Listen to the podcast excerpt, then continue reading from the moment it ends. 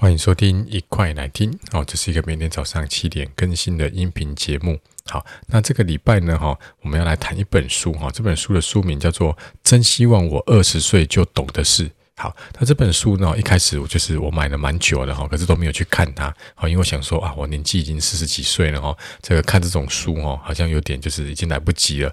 结果呢，上礼拜呢，哈，有空的时候呢，哎，前几个礼拜然后，把它拿出来稍微翻一下，哦，这一听一看不得了哈，就是不只是二十岁。希望二十岁就懂，然后我认为就是，就算三十岁再告诉你，你知道这些事情，我觉得对你的帮助就很大。好，那这个作者呢叫做 Tina 哦，他是这个史丹佛这个创意执行计划的执行长。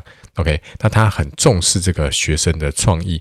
好，那这本书呢，哈，就是谈很多的这个创意，然后他希望你把这个创意呢融合创新，然后进而能够去创业，然后去做更多对社对社会有帮助的事情。好，那今天呢，哈，第一天，然后礼拜一，我们先来谈一个东西。这个是在书上的第二章哦，叫做“打造自己的太阳马戏团”。好，它的副标题是“拥抱问题，打破框架”。好，就是我们每次呢，哈，遇到问题呀，哈，都会想赶快闪掉，对不对？哈，最好不要不要遇到问题，或者是呢，哦，真的发现问题了，我们就想要这样，就开始去埋怨他说，哦，为什么我会遇到这种困难？可实际上呢，每一个问题都是一个机会。对吧？所以就像我会这个开始做我的线上课程，就是因为我发现怎么样子，在补习班补习的同学哦，他可能怎么样子，因为距离太远，或者是这个时间没办法配合，所以我就开始想说，哎，慢慢慢慢，网络呢，一定到有一天它会慢慢的盛行。像我开始卖线上课程是二零一七年，二零一七年那时候呢，不是每个同学他这个都有智慧型手机，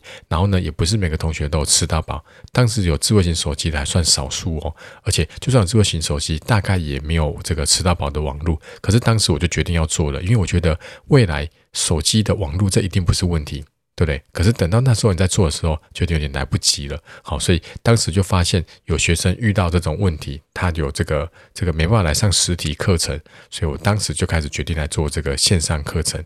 好，那这个主标题为什么是这个打造你的太阳马戏团哦？他说他在上课的时候呢，哈，就在学生想一个问题。他说我们传统的马戏团呢，是不是都一定要有个大帐篷，它里面会有动物要表演。对不对？然后呢，一定会开始有在旁边卖爆米花啊什么的，对不对？而且好几个节目同时在进行，对不对？哈，然后旁边就可能这个舞台是动物的，另外一个舞台是小丑的，然后另外一个舞台可能就是有一个大力士，对不对？哈，好，他就叫学生去想有没有办法去做，想象一下哈，或是假设一下，有一个马戏团，通通没有以上的东西，比如说他没有大帐篷，他也没有动物，然后票很贵，也没有人卖爆米花。然后同一个时间呢，只演出一个节目，而且也没有小丑，有没有可能这种可能？哎，结果呢，他们就想出一个新形态的马戏团，叫做太阳马戏团。所以呢，如果你不知道太阳马戏团的话呢，你可以先暂停一下，去 Google 这个 YouTube 里面找太阳马戏团的这个这个影片来看，大概就可以知道它的意思了。好，所以这个例子呢，哈，就是可以告诉我们说，哈，你不要去。就是依循以前的这个框架，就觉得说马戏团就是一定要这些东西，所以你就可以把这个这个案例呢延伸到什么素食餐厅、旅馆，或者是航空公司，甚至是教育。像我刚刚讲的，谁说教育就一定要有一个实体教室，就要有一个老师在那里，对不对？像现在我的某卖我的线上课程，对，他就没有教室嘛，你在你家的客厅就可以开始上课了。然后呢，再来呢，他就希望哦，大家不要就是觉得说烂点子呢就一定不好。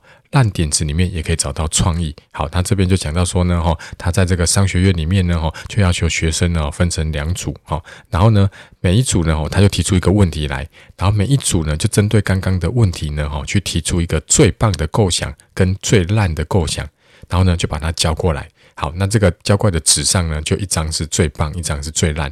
接下来呢，他把那个最棒的纸张呢，把它撕掉。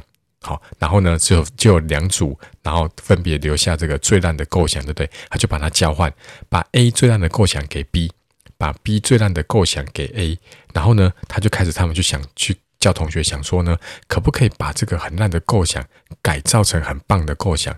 所以他们就分就是交叉的嘛，A 拿到 B 的，B 拿到 A 的，对，他们就开始去想说，哎，不会啊，这个 A A 组的同学就说，B 你们这个构想，你们觉得这个很烂，其实没有那么烂哦，甚至有些人会说，哎，其实这搞不好是一个好主意哦。好，这边他就举了几个例子，然后比如比如说有一个人的最最烂的构想就是哦，去南极卖比基尼。后来呢，他们就把它改造成说什么？哎，他们就是为这个想瘦身的人呢，举办一个南极之旅。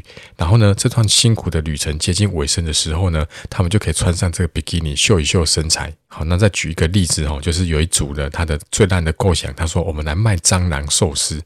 哎，寿司上面有一只蟑螂，谁敢吃啊？对不对？好，可是呢，他们另外一组呢，就把它改造成什么？哎，我们就开一家这个寿司店，叫做蟑螂。然后呢，我们里面的食材都是用这种营养丰富，但是不是传统的食材，然后来做出一些很奇怪的寿司。但但是真的是可以吃的哈，只是名字叫做蟑螂寿司店。然后好，他们就把客群放在哪里？把目标客群放在那种勇于冒险啊，喜欢尝鲜的啊，对，甚至会有些 YouTube 啊，可能会去吃，然后去拍影片开箱之类的。诶，这样子的话，是不是就是可以把它变成一个很棒的构想？